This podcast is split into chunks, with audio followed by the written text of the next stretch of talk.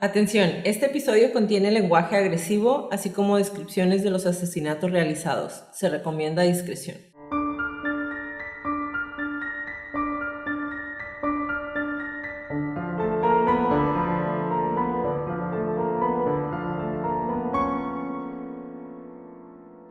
Hola a todos, bienvenidos a Crónicas de Crimen. Yo soy su host Jacqueline López y me acompaña como de costumbre Leti Mosqueda. Hi Leti. Hi Jackie. Queremos invitarlos a nuestras redes sociales, Facebook, Instagram y YouTube como arroba Crónicas de Crimen para que nos den follow. Ahí subimos toda la información y fotos de nuestras crónicas y a que nos compartan con sus conocidos. Es la única manera de que más gente pueda escuchar nuestras crónicas. Comenzamos.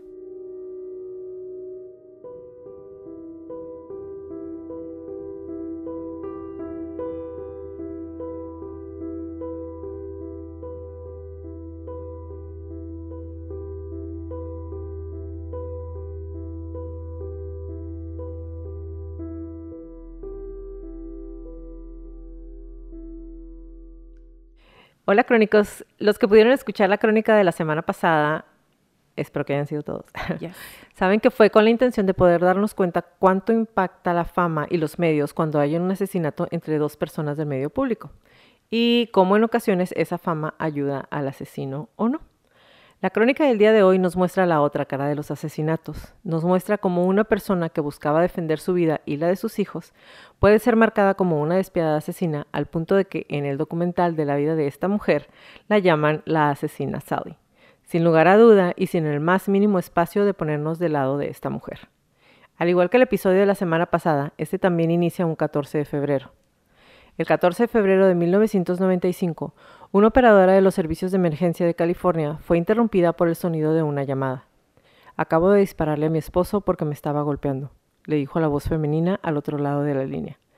Quien llamaba era Sally McNeil, una famosa culturista, esposa de un fisicoculturista de nombre Ray McNeil. Los llantos de una niña se podían escuchar a lo lejos. El día de hoy les voy a narrar la crónica del asesinato perpetrado por Sally McNeil.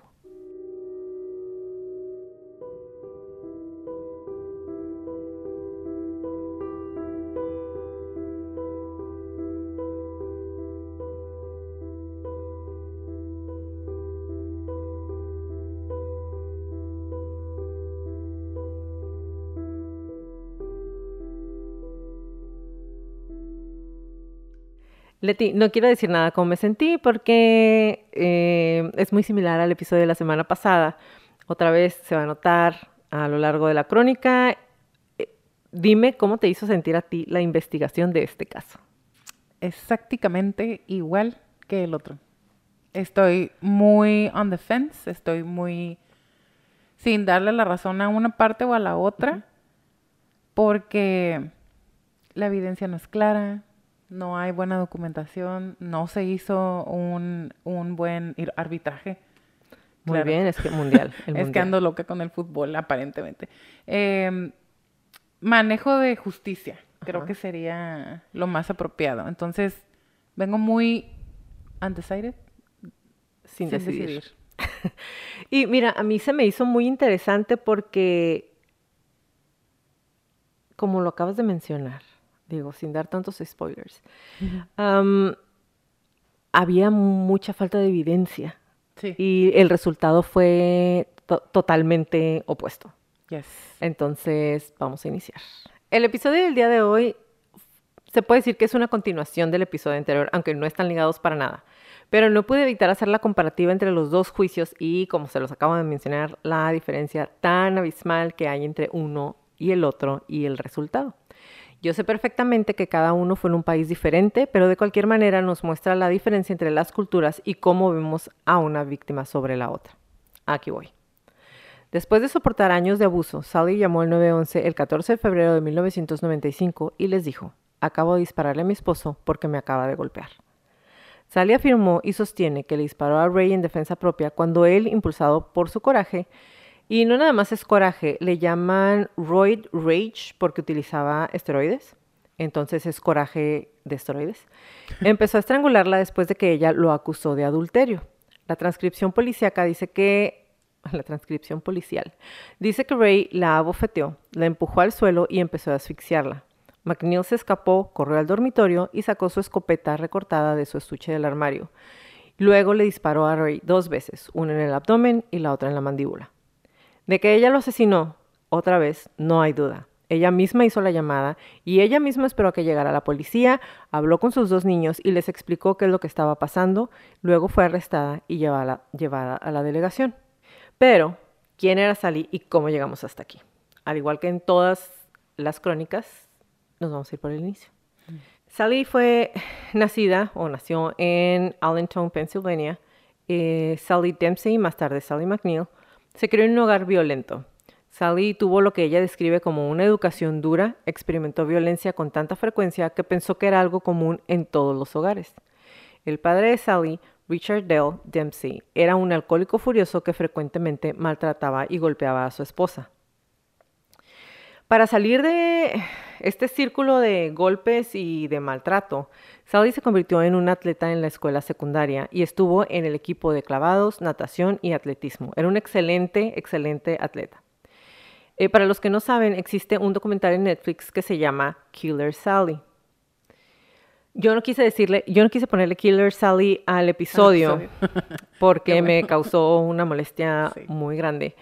Aunque se supone, y ahí lo dice, ¿no? No le pusimos Killer Sally porque ah, hubiera asesinado, le pusimos porque así decía uno de los videos que ella hizo. Y ahorita les voy a dar contexto. Pero eh, en Netflix hay un documental que se llama Killer Sally, en donde les dan toda, con más detalles, toda la infancia de ella. Pero ahí podemos ver que se convirtió en una atleta de alto rendimiento y después se matriculó en East Sourburg State College, ahora Southburg University of Pennsylvania, con el sueño de convertirse en profesora de gimnasia. A ella siempre le gustaron mucho los deportes. Tres años y medio después, con un solo semestre restante, se quedó sin dinero para financiar su educación y abandonó los estudios porque ni cómo soñar que sus papás la pudieran ayudar. Aparte, no querían. Ah. Sally estuvo casada con su primer marido, Anthony, Anthony durante cuatro años y tuvieron dos hijos juntos, Shantina y John antes de separarse. Los padres de Sally, fervientes racistas, no soportaban que su hija blanca de cabellera dorada estuviera casada con un hombre afroamericano. Durante el documental, ella dice que su primer novio siempre le gustaron los hombres afroamericanos. Entonces, cuando su mamá descubre que em, su primer novio es afroamericano, le grita un sinfín de insultos racistas. Ajá. Entonces ella sabía que de menos por parte de sus papás no tenía este tipo de apoyo, ¿no? Como no puede pagar la escuela, se mete a... E, e, inicia su carrera militar en el cuerpo de Marines en la década de los 80. Pronto alcanzó el rango de sargento. Y ahí conoció a Ray, un oficial de origen jamaiquino que venía de Okinawa, Japón, y rápidamente iniciaron una relación. Ella dice... ¿Ray también estaba en la militar? Yes, en, la, en la militar. Ajá, en el Navy. Oh, y ella dice, cuando le están entrevistando, era hermoso, parecía el David de Miguel Ángel. Es que vi las fotos de cuando estaba joven. Eh, yo no lo llamaría hermoso, pero sí entiendo por qué le llamarían. Sí, tenía el cuerpo como tallado como dios griego. Muy definido. Sí. Qué definición. Eh, muy simétrica su cara. Y como estaba también sus facciones muy así como bien cortadas pues eso al ojo humano le gusta. Sí, claro. Em, ella ganó dos veces el campeonato de fisicoculturismo de las Fuerzas Armadas y tras haber sido dada de baja en la Marina, decidió emprender una nueva carrera en el culturismo o fisicoculturismo. En 1990, Sally fue degradada de su puesto. Ok, les voy a decir por qué salió de, em, por favor. de la Marina. En 1990 fue, dada, fue degradada de su puesto como sargento por su historial de comportamiento continuamente deficiente, que incluía problemas de ira. Tomó en varias ocasiones um, anger management, uh, manejo oh, de ira. Manejo de ira. Ajá. ¿Are you right? Em, porque tenía problemas de ira, violencia y ataques contra los demás. Su historial de comportamiento también significaba que no podía volver a alistarse en las Fuerzas Armadas después de cumplir su condena. Ah. En última instancia, fue esta cadena de eventos lo que llevó a Sally a que fuera de baja del ejército. Mm. Después de eso, como ya lo mencioné, incursionó en la conducta conocida como adoración de músculos o físico-culturismo, donde luchó contra hombres frente a la cámara y ganó miles de dólares por sus actuaciones. Sally empezó una carrera luchando contra hombres en video por 300 dólares por hora, lo que le valió el apodo de Killer Sally. Ganó suficiente dinero. Ok, ella se sale. Empieza a hacer fisicoculturismo. Él ya lo hacía. Ajá. Por eso estaba tan definido, chica. El bodybuilding, ok. Ajá, entonces Ray ya lo hacía y empezó a cochearla porque a ella también le gustaba, como ya se los mencioné, ella siempre le encantó toda esta parte de eh, de los deportes. Entonces, cuando ella se sale y empieza a trabajar haciendo estas películas, ahorra suficiente dinero y esto permite que Ray se salga de los Marines y se concentre en su carrera de culturismo, de físico-culturismo. Es decir, ella lo mantenía a él, su dieta y todo lo que tenía que comprar para que él pudiera tener una carrera como la que tuvo después de empezar a andar con ella. Entonces, ajá. Él inició a usar esteroides anabólicos los que salí, a los que Sally culpaba de su comportamiento, comportamiento, comportamiento violento. Durante ese tiempo, Ray compitió en la competencia Mr. Olympia en el 93, quedando en el puesto número 15. También había hecho lucha libre profesional, tomó clases de actuación y realizó monólogos de comedia, presentando su material en espectáculos de comedia gratuitos en The Comedy Club en La Joya, en San Diego. Sally dice que cuando él empieza a tomar los esteroides, empieza a golpearla regularmente durante este tiempo, algo que fue confirmado por John, uno de sus dos hijos, y por la niña también cuando los están entrevistando.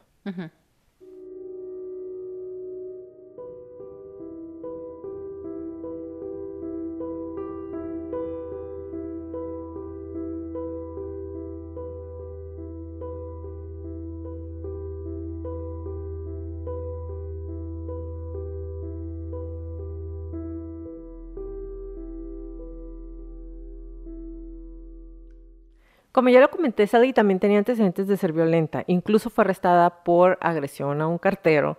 Atacó a uno de los amantes, a una de las amantes de Ray en un espectáculo de fisicoculturismo, inmovilizándola contra el suelo y golpeándola repetidamente. Esto resultó en que el Comité Nacional de Física suspendiera a Sally por un año. Se cree que ella también se desquitó físicamente con su esposo, apuntándolo con un arma por primera vez antes de que los agentes de policía la rociaran con pepper spray. En 1993, Sally fue confrontada por un portero del club por bailar sobre las mesas. Borracha y sin querer hacer lo que él le dijo, Sally lo pateó en la cara tres veces. Cuando llegó la policía, ella amenazó con matarlos. Después de soportar también ella años de abuso, es cuando llama al 911 y les dice que acaba de matar al marido. Sally afirmó y siempre sostuvo que le disparó a Ray en defensa propia cuando él, impulsado por su ira, empezó a estrangularla después de que ella lo, acusara de adulterio. Ahora, em, el hecho, todo esto, todo esto que les estoy platicando, como se podrán dar cuenta, está muy marcado durante la investigación que hice y durante el documental que si tienen la oportunidad pueden ver en Netflix, Netflix patrocínanos. Em, todo el tiempo te están diciendo, ella era bien agresiva, ella, era, bien violenta, ella era agresiva, ella era violenta. Em, pero no te ponen que él también la golpeaba. Claro, y que me llamó mucho la, atención. la asfixiaba y que cuando la engañaba, la engañaba en numerosas ocasiones y de hecho ahorita más adelante viene el, el que se supone que estaba pasando, porque dicen que lo mató al final de cuentas. Eh, pero, o sea, ella lo mantenía. Yes. Ella lo número uno, ella lo mantenía. Él era violento. La hacía que viniera a Tijuana a comprar esteroides. Me encantó que dijeran con los niños Tijuana, Mexico, en Tijuana, you don't need prescription. Me dio mucha risa de iba a Tijuana a comprar drogas porque no eh, no se necesita prescripción la receta médica. Entonces, para mí es como no le estoy defendiendo, pero entonces pues todos estamos mal, ¿no? Todos estamos mal, o sea, para empezar, ¿por qué te traes a tus hijos si vas a cruzar esteroides? Porque la mandaba con todos los niños, ¿no? Sí, pues es para que no la checaran de regreso. Ay, no, pero es como todo mal. Entonces, me parece que todo el tiempo la ponen en desventaja, porque te la pintan como... Como súper... Ella, súper fisicoculturista, era súper agresiva, le decían Killer Sally, peleaba con otros hombres. Todo esto lo hacía para sacar dinero. Me encanta que haya peleado con hombres, me fascina. Pero ellos le pagaban. Exacto. O sea, era algo que los Era que los mitad excitaba, sexual, ajá. mitad... Mi, mi, mi. Ajá, o sea, era un fetiche de ellos. ¿Y Sí, qué claro. tiene? O sea, ya ¿Cada quien? a final de cuentas, Güey, al hombre le convenía. Only en sus inicios. Ajá. Eh, y entonces, bueno, cuando llega el juicio, se la llevan a ella, va la policía, y esto me llama mucho la atención porque esto lo minimizan totalmente. Es más, se me hace que ni siquiera le dan como un foquito a ella eso. Así de... Cuando ella la tienen detenida y ella hace la declaración, ¿qué te pasó? Llega, o sea, va como en pilla- va enredada como en una toalla primero, ¿no? Y luego ya le llevan un pantalón y Sí. está en chanclas.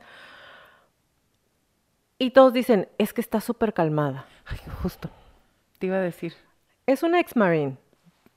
Number one. Es una ex-marine. ¿A huevo sabe disparar?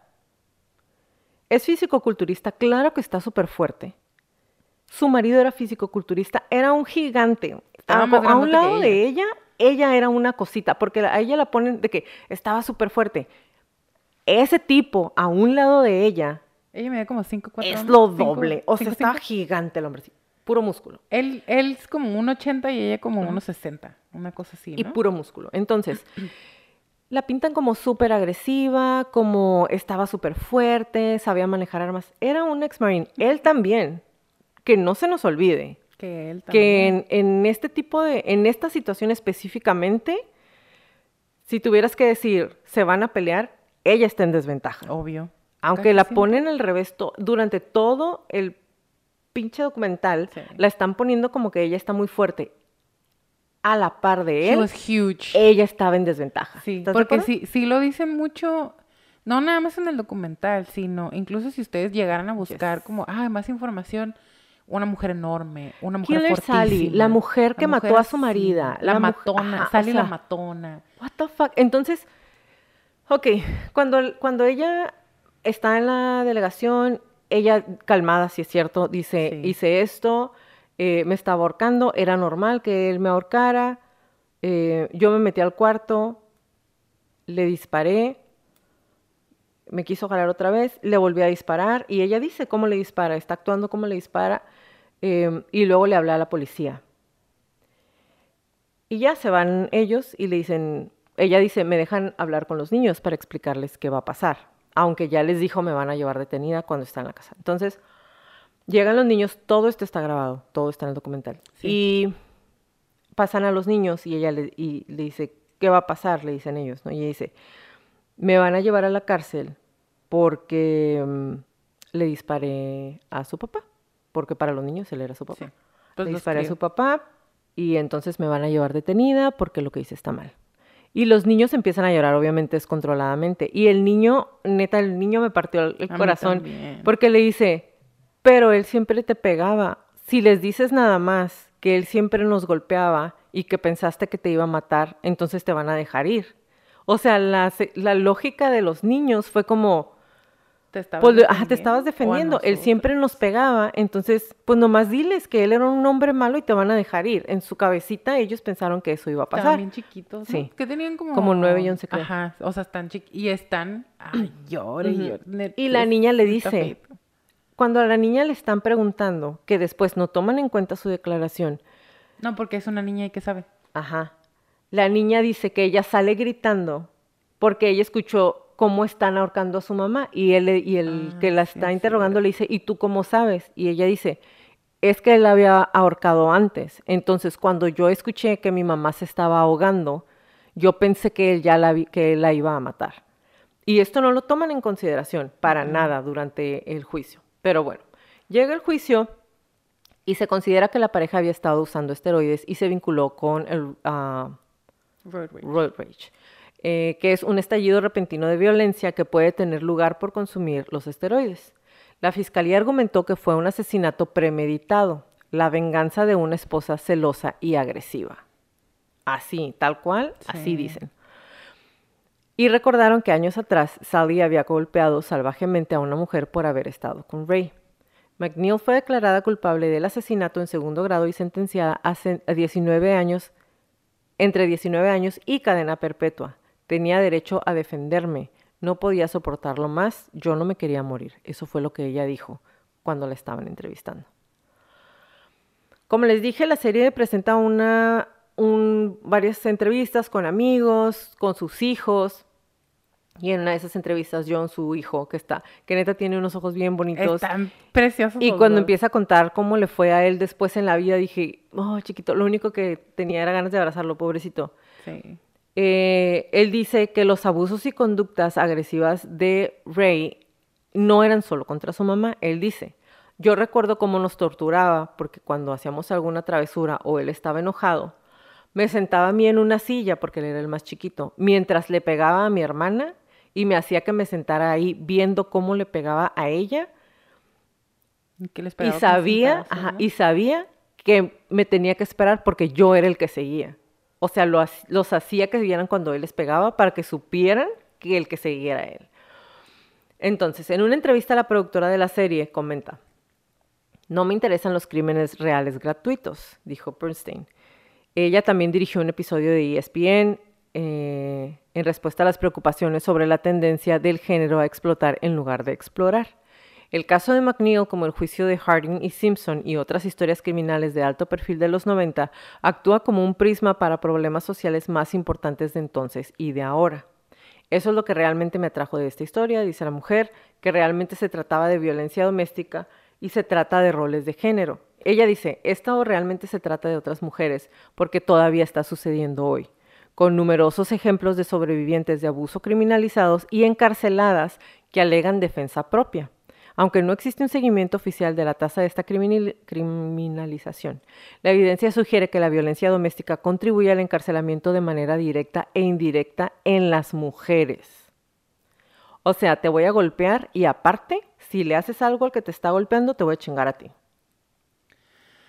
Y es que hay otros casos que no, no vamos a explorar, explorar todavía, como Centoya Jackson. Ay, no. Mira, me puse chinita más decir. Y ojalá me acordara de todos los tantos nombres que tenía en mente que se fueron. Em, pero es un... No se trata de negar la parte criminal del asesinato, pero debes de tomar en consideración las circunstancias. ¿Estás lista para un número? Dámelo. El 77% de las mujeres en las cárceles de Estados Unidos son sobrevivientes de violencia doméstica. ¿77? Cuando yo lo estaba viendo, le hablé a la Leti y le dije, necesito que empiece a verlo ahorita. necesito que empiece a verlo ahorita, porque necesito que veas al abogado, no al abogado, al prosecutor. Al fiscal. Al fiscal. Necesito que lo veas y lo escuches. Le dije, y dime si soy yo o lo que estoy escuchando, o, o tengo razón de querer vomitar escuchando las, lo que está diciendo el tipo.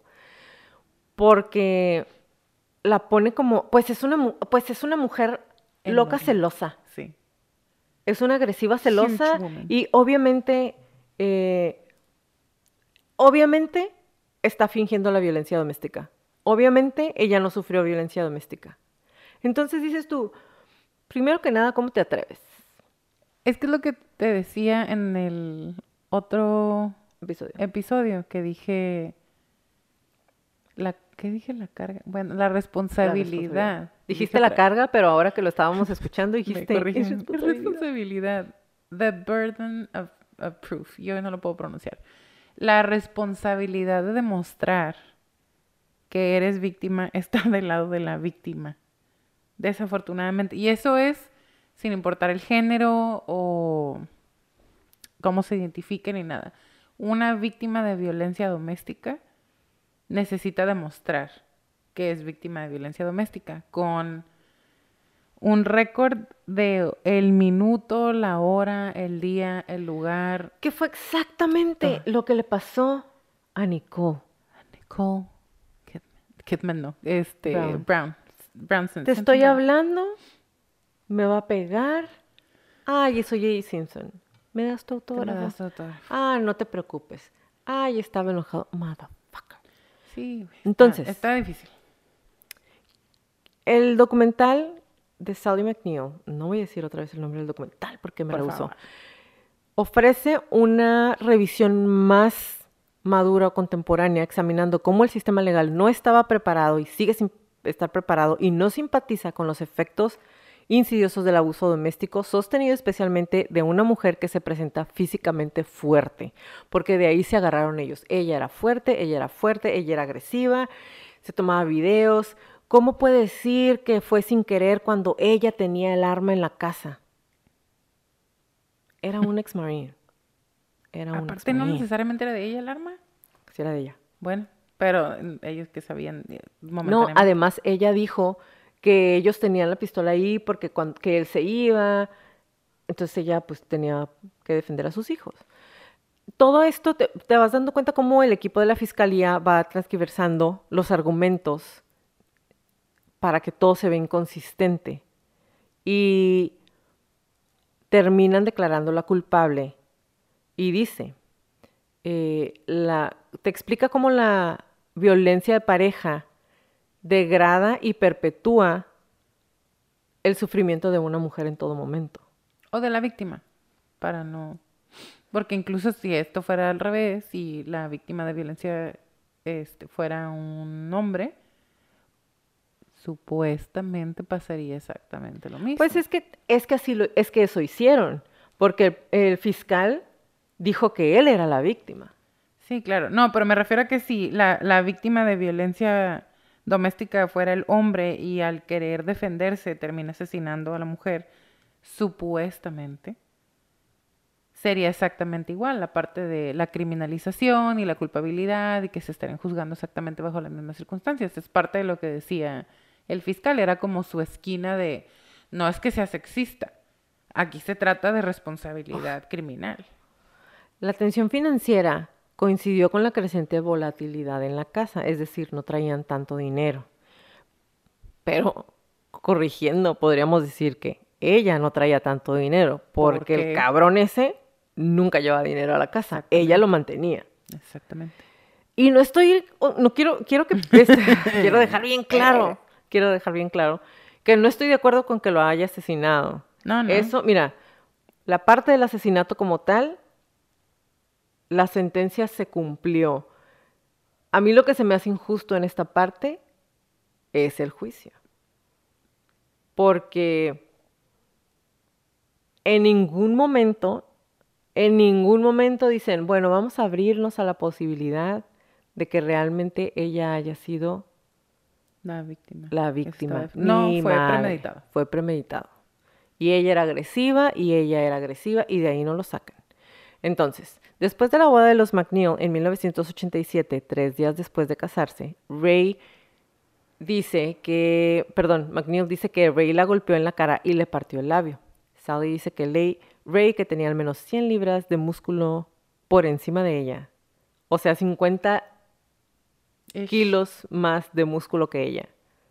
Es bastante. 50, sí, miren, una que anda aquí queriendo bajar, nos damos cuenta de realmente cuánto pesa un músculo y nada, no pesa nada. Entonces, ella dice que a menudo la estrangulaba. Su hija Shantina recuerda el sonido de su, ahí está, el, el sonido de su madre cuando quería jalar aire.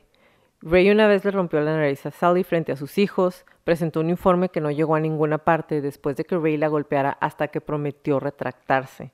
En un video devastador de la sala de interrogatorios de la policía la noche de la muerte de Ray, los niños de McNeil intentan asegurarle que todo va a estar bien.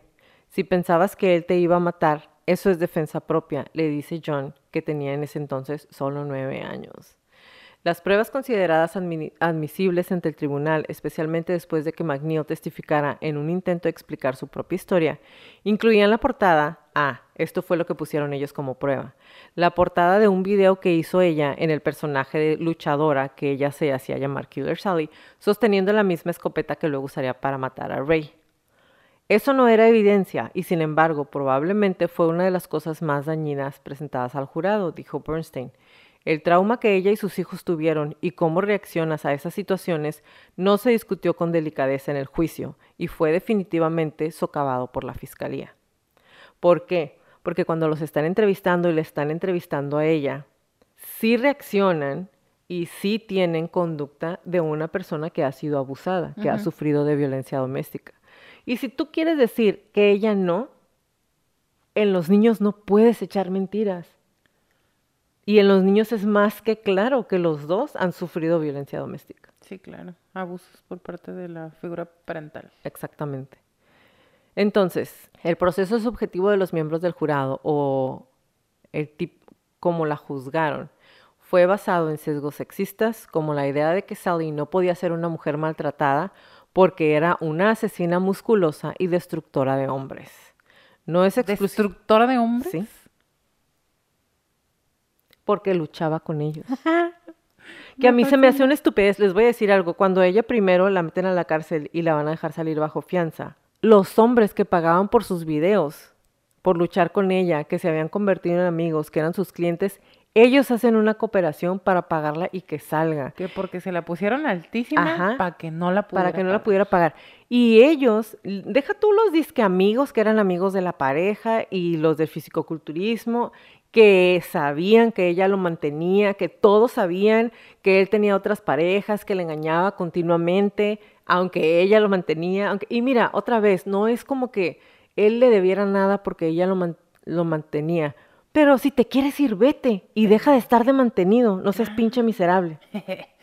no, y yo considero que sí le debes algo de menos pues agradecimiento a pues alguien que te está manteniendo. Y entonces, esos amigos, que eran amigos de los dos, en ningún momento la quieren ayudar.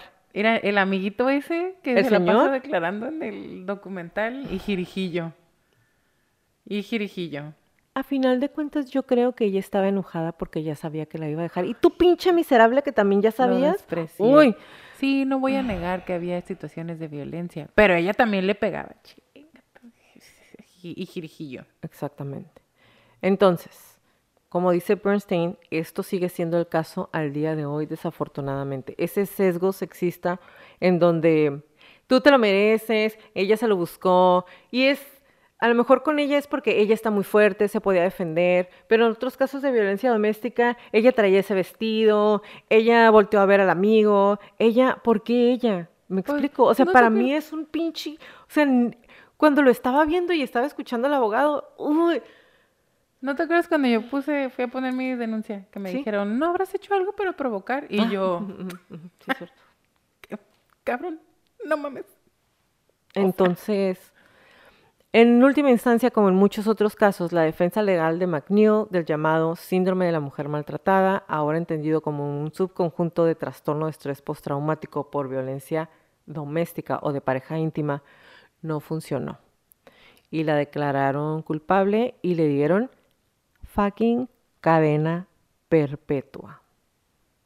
Sin posibilidad de salir por buen comportamiento, ¿no? Ajá. Inicialmente. ¿Cuándo le dieron el teste? ¿El qué? Al Pistorius? Cinco años. Cinco años. De los, le dieron cinco años por matar a Viva y le dieron tres por disparar la pistola sin querer. O sea, ocho. Pero los tres no tenían que, hacerse en la cárcel. Esa fue la primera vuelta. En la segunda vuelta ya le dieron los otros, creo que 15 años. Pero en la primera le dieron cinco y tres que no se tenían que cumplir en la cárcel por disparar la pistola. que fue mi encabronamiento, que te dije, no puede ser posible que te den casi lo mismo por disparar una un arma al aire que por matar a una mujer. ¿Cómo puede ser posible? Pues, mira, los 25 de ella, a Centoya también le habían dado cadena perpetua hasta que... Esta mujer cumplió 25 años en la cárcel. 25 años de prisión. El acto final de la serie eh, de Netflix, como les dije, te va a platicar un poquito acerca de cómo es su vida ahora después de que salió de la cárcel y qué es lo que ha estado haciendo. Y eso lo voy a usar para el cierre que me causa mucha indignación, güey. Porque dices, ¿cómo puede ser? A lo mejor, a lo mejor estoy polarizada, no sé. Vean el episodio y luego díganme, mándenme mensaje, por favor, y díganme si estoy mal. Pero desde que estaba viendo cómo el fiscal empezó a hablar de ella, dije, mm, esto no pinta bien. Es que no podemos no estar polarizadas. El coraje con el que el tipo habla de ella sin conocerla, porque era una mujer musculosa que peleaba con otros hombres, dije... Masculinidad frágil. Ah, exactamente, exactamente. O sea, ¿cómo puedes, cómo... No puedo con eso, neta, no puedo con eso.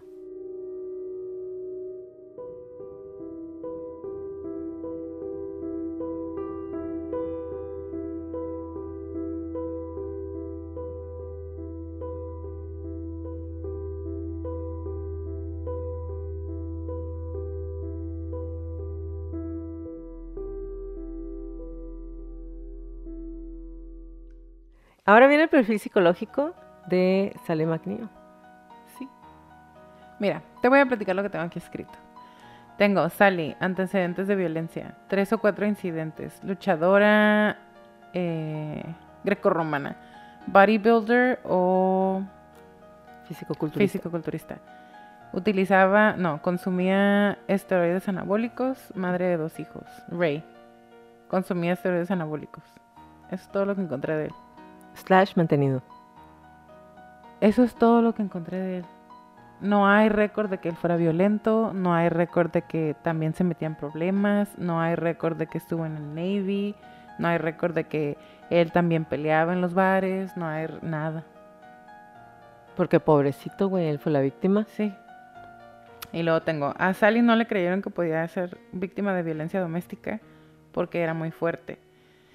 Y ya lo comentó Jacqueline, la directora del documental de Netflix dice, Sally no era la víctima perfecta y ese fue su error.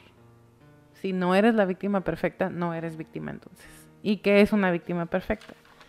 Una mujer sumisa, asustada, muy golpeada, muy, muy golpeada, muy limitada en situación económica y una persona que esté asustada. Si no eres ese prototipo de víctima, entonces no eres víctima. ¿Y sabes qué? Te voy a interrumpir. A ver. Porque hoy vi un video que subí en la página de las crónicas de crimen. No, no sé si ya lo subí, pero bueno. Hay una mujer aquí en México que su marido enojado le echó aceite en todo el cuerpo.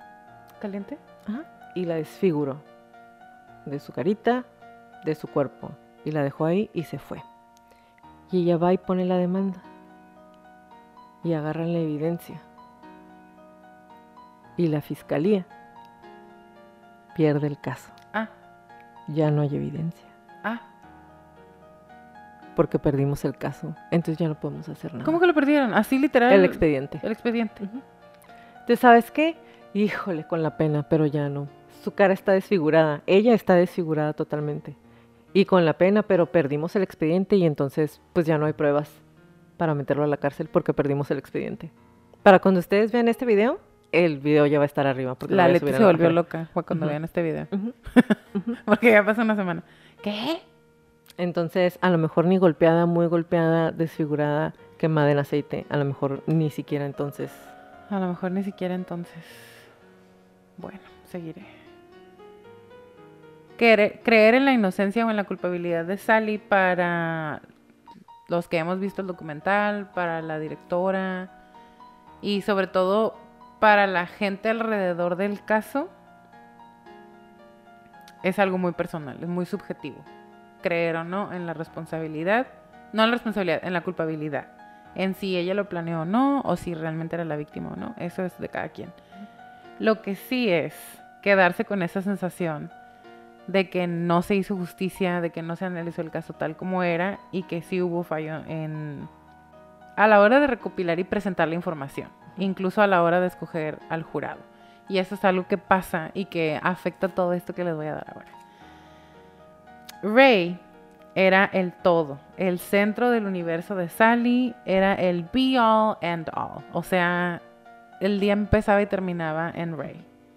Porque Y- estaba súper enamorada con él, de él. Loquísima. Y aquí tengo, mira, ella completamente convencida de lo que ellos tenían, de que lo que ellos tenían era amor. Ella estaba dedicada por completo a Ray. Ahora, tomemos eso en consideración al vacío. Consideremos al vacío que, que Ray era el absolutamente todo de Sally. Y que ella creció en un ambiente. Que ella creció en una mente de, viol- de violencia doméstica. Y que ella, eso es lo que tenía después, que ella creció en una mente de violencia doméstica. Y que Ray le era infiel. Y que Ray, y voy a decir supuestamente, para efectos de dramatización, y Ray supuestamente abusaba de ella. ¿Qué podría haber pasado? Si en realidad no abusaban de ella, ¿qué pudo haber pasado? Un límite de la personalidad. Porque si ella estaba completamente dedicada a él y, sabes, en cuerpo y alma y el día empezaba y terminaba con él y él es infiel y ella lo mantiene y entonces la va a dejar, entre comillas, ¿qué hace una persona con un trastorno límite de la personalidad? pues toma medidas drásticas para poder retener a la persona. Entonces acá tengo, eh, no voy a entrar a detalle porque es un, podría ser esto, porque no le hicieron pruebas psicométricas. Ajá. Porque para qué, pues sí, sabemos. Ya encontramos, exactamente. El trastorno límite de la personalidad es un patrón de inestabilidad en las relaciones interpersonales, la autoimagen y los afectos, y de una notable, puse una notable impulsividad notable. Muy notable. Es muy notable, chica. Entonces, ahora, dejemos los supuestos de lado. Ella estaba completamente dedicada a su esposo, lo mantenía y sus vicios, y él la engañaba constantemente, abusaba física, sexual y económicamente de ella y de sus hijos. Porque aparte, cuando la quieren culpar, llevan a la que es la amante en ese momento ah, y a otras que habían sido antes, sus novias, mientras él estaba casado con ella. Sí, claro. Y abusaba sexualmente de ella. Así es cierto. Que es muy importante. ¿Por qué? voy a sacar mi telefonito ahora. Víctima de violencia con síndrome de estrés postraumático debido a la violencia doméstica. Una pareja que abusaba económica, física, mental y sexualmente de ella y que está amenazando su integridad física y la de sus hijos. ¿Qué puedes hacer? Defenderte, o sea, como sea, ¿no?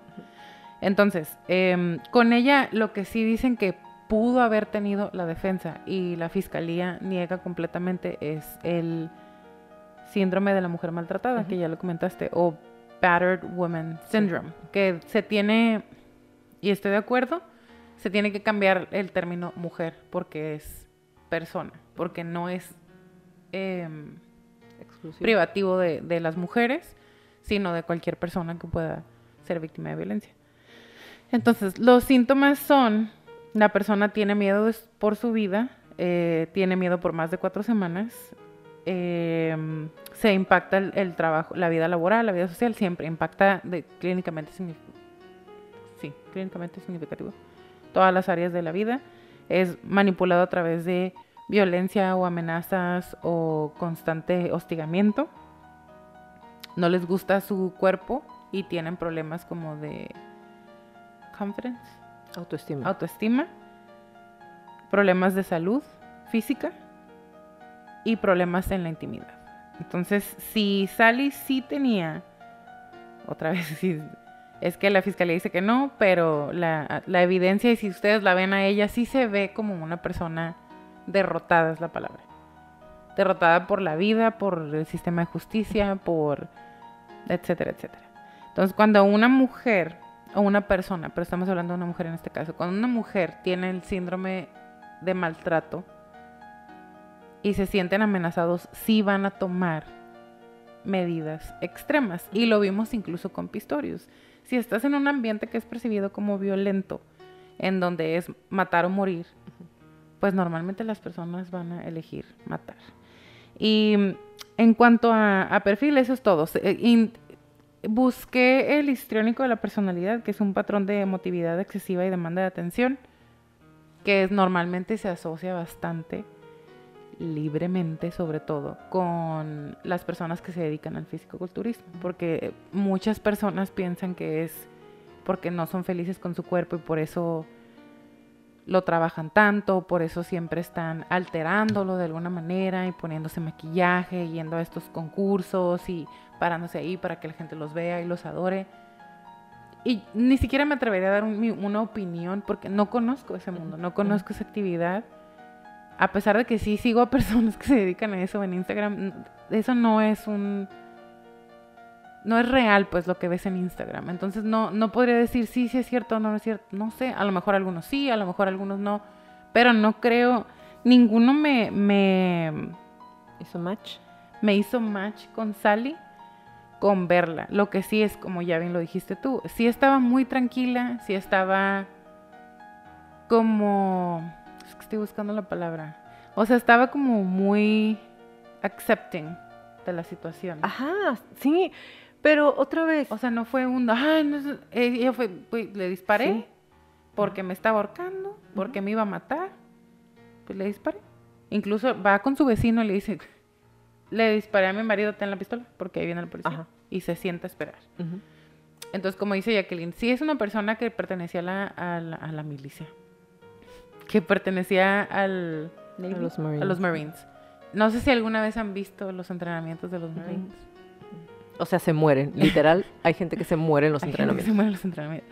Porque necesitas no nada Hell's más Week. controlar tus emociones al extremo, es casi casi apagarlas y nada más prenderlas a, a conveniencia, a placer o a cuando quieres, de manera consciente. Entonces, por donde lo queramos ver, incluso aunque ella tuviera un trastorno límite de la personalidad que yo pienso que no podría haber tenido, porque mucho tiempo antes hubiera resultado en violencia, Porque no era la primera vez. porque no era la primera vez. Entonces no me hizo match ninguno, decidí comentarlo porque fue algunas de las cosas que encontré como especulaciones que se intentaron hacer durante el juicio. Pero la entrevista del documental es actual. Se puede ver lo del día del incidente y lo actual. Y de todas maneras, ninguno de los perfiles se me hace satisfactorio para lo que se puede ver.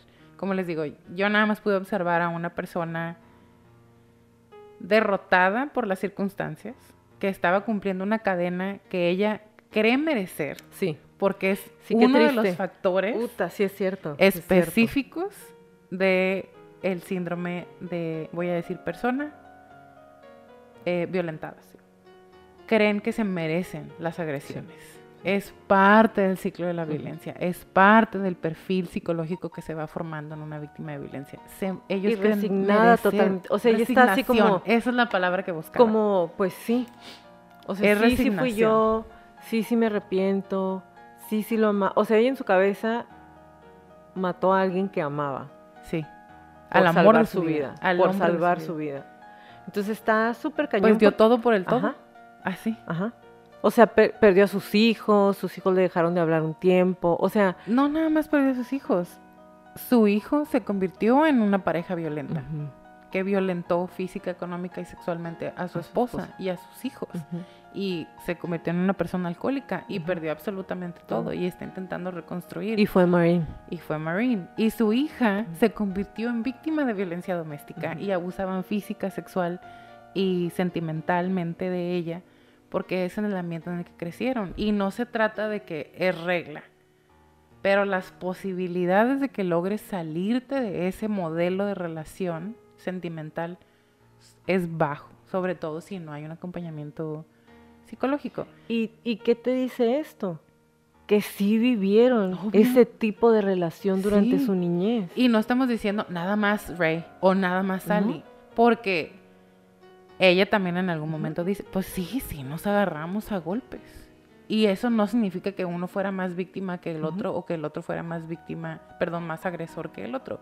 Es una relación de violencia, donde la- ambas partes son agresivas el uno con el otro por diferentes razones en diferentes momentos y circunstancias, pero la mujer, en este caso específico, más, más este, bajita en estatura, menos peso físico, menos músculos, menos... Y sabes Todo qué? en tamaño. Sí le hacía bullying, porque acuérdate cuando le decía, Siempre le decía de cosas. de ah, ay, tu cuerpo. no está bien definido. Tu cuerpo asqueroso. Ajá, tu cuerpo asqueroso. Es parte de la Ah, violencia O sea, psicológica. what the fuck. Es estar degrading. Sí, demeritando todo el tiempo, Demeritando, degradando. degradando. no, No, denigrando. ni- Pues es, es ir quitándole fuerza a la persona. Le- les vas la quitando autoestima. su la autoestima. Entonces es como irles quitando pedazos de sí mismos hasta que ya no queda nada. Más que esta persona otra vez acepta responsabilidad. Y no, no aceptarla de que, ah, bueno, sí, sí tuve la culpa, sino casi echarse la culpa. Es que yo lo provoqué. Es que yo tuve la culpa. Es que maté al, al hombre de mi vida. Entonces, pues ese es el- como el perfil psicológico medio chueco de Sally porque no hay otra manera de hacerlo porque es pues es una persona que perdió absolutamente todo en un momento. Y por eso les decía estoy muy en el en eh, muy indecisa en la parte de no si era víctima o no de violencia sino en en si lo premeditó o no. Pues no sé honestamente no sé. La única que sabe así en su corazón de corazones es Sally. Pero incluso si una víctima de violencia doméstica planea hacer algo, al fin y al cabo es matar o morir. Y mm, la notita así ya para terminar, en un ciclo de violencia no hay momento más peligroso para la víctima como cuando están por dejar a la persona que abusa de ellos. Entonces, ella en ningún momento dice yo ya me iba y todo se salió de control. Realmente no. Tampoco dice él me iba a dejar y todo se salió de control. Fue un... Pensé que esta vez sí me iba a matar y me defendí. Y, y una de las, de las alegaciones, ya iba a cerrar, ¿no? Y me acordé de otra cosa. Una de las alegaciones se dice, sí, del fiscal, por lo que lograron demeritar por completo la confiabilidad de Sally como víctima, es, es que la, la shotgun que ella tenía se tiene que recargar, porque es de, ay, no me acuerdo cómo se dice, pero se tiene que abrir, sacar el, el cartucho. cartucho, meter el otro, cerrarlo, bombear y después disparar. Y eso toma alrededor de 30 segundos. She was a fucking marine. o sea, nada. Pero como le disparan el estómago y no tenía los cartuchos ahí, ella tiene que caminar a un cuarto, recargar y regresar. Y en esos, ponle, 45 segundos. Disparó cuatro veces. 45 segundos pudo recapacitar. Y yo. Sí, sí, sí. Un marine, güey, un marine atacando. Ajá, se va a esperar, güey. Déjame controlo mi adrenalina. Están entrenados para eso. No, y, y ¿sabes qué? Y yo sé que ya se acabó esto y es pura chorcha. Esa vez, esa ocasión que causó que yo fuera a poner la denuncia, yo tenía cuchillos y le di a las personas que estaban dentro de mi casa, una de las cuales yo estaba resguardando o intentando resguardar, y la instrucción fue, al que entre, se muere. Y luego vemos qué pedo. Esa, neta, ese era mi, mi estado mental. Al que entre me lo chingo. Y luego veo qué pedo. Y luego explico. ¿Saben? Es un... No es que yo sea una persona violenta, tampoco soy una persona súper tranquila de que no reacciono pero cuando estás en ese momento de tengo que protegerme yo, honestamente sí, sí piensas eso. Y sus hijos. Sus hijos. Y está entrenada, güey, está entrenada para defender a ella, sus hijos y su integridad. Está entrenada, está entrenada física, mental y emocionalmente para disparar esa pistola las veces que hubiera sido necesario. Sí. Yo no estoy entrenada para matar, pero sí, traigo un background de manejo de crisis y todo eso y es... O sea, para ni siquiera era nada mío la persona, pero era, era un... Pues, como dices tú, si van a llorar en tu casa o que lloren en la mía. Y es... Ay, no sé, ahorita que lo platico siento así como... Porque no, no tienes muchas opciones si estás ahí.